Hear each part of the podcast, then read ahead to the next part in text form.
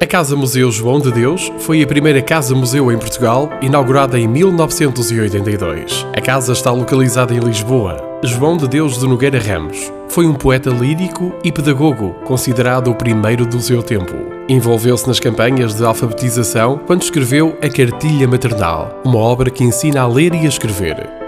A Casa Museu João de Deus está exatamente igual ao que era como residência do poeta lírico e pedagogo. Todas as peças que estão na casa foram vivenciadas por João de Deus, compradas pelo próprio ou foram-lhe oferecidas em vida. A Casa Museu ostenta na fachada uma lápide onde está escrito A João de Deus Egrégio, poeta lírico e pedagogo, insigne cuja cartilha maternal se há de redimir à pátria. O poeta morreu aos 65 anos na residência. Uma das filhas continuou a habitar a casa e por isso, só depois da morte da filha de João de Deus, é que o resto da família ponderou sobre o que fazer com os pertences do pedagogo. O seu bisneto, professor Dr. António Ponces de Carvalho, e a mãe do bisneto convenceram os membros da família a doar os pertences à Associação de Jardim Escolas João de Deus, criando-se assim a primeira casa-museu em Portugal. Em 1980, a casa já recebia pessoas, mas só foi inaugurada a 11 de janeiro de 1982, para marcar o aniversário do falecimento de João de Deus. A Casa Museu João de Deus possui cinco divisões, entre as quais está a sala de estar,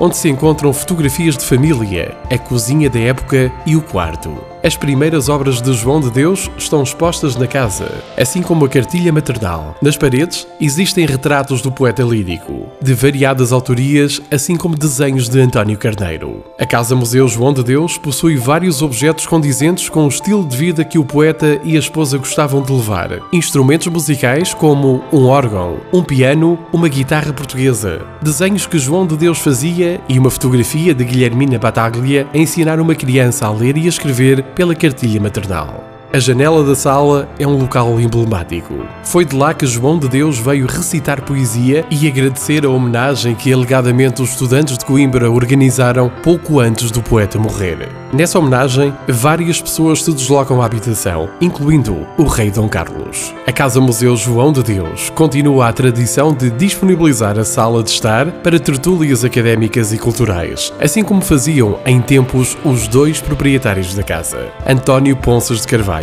Diretor da Casa Museu João de Deus, refere que, quando entra na sala, sente que as paredes falam e recorda os tempos antigos e as tertúlias. Por isso, continuam a haver sessões de poesia ou de música na sala, o que é denominado por a Tarde dos Poetas. O diretor da Casa Museu João de Deus considera que uma casa-museu não deve ser uma entidade estática, deve ser vivenciada. É um espaço para todos, remata.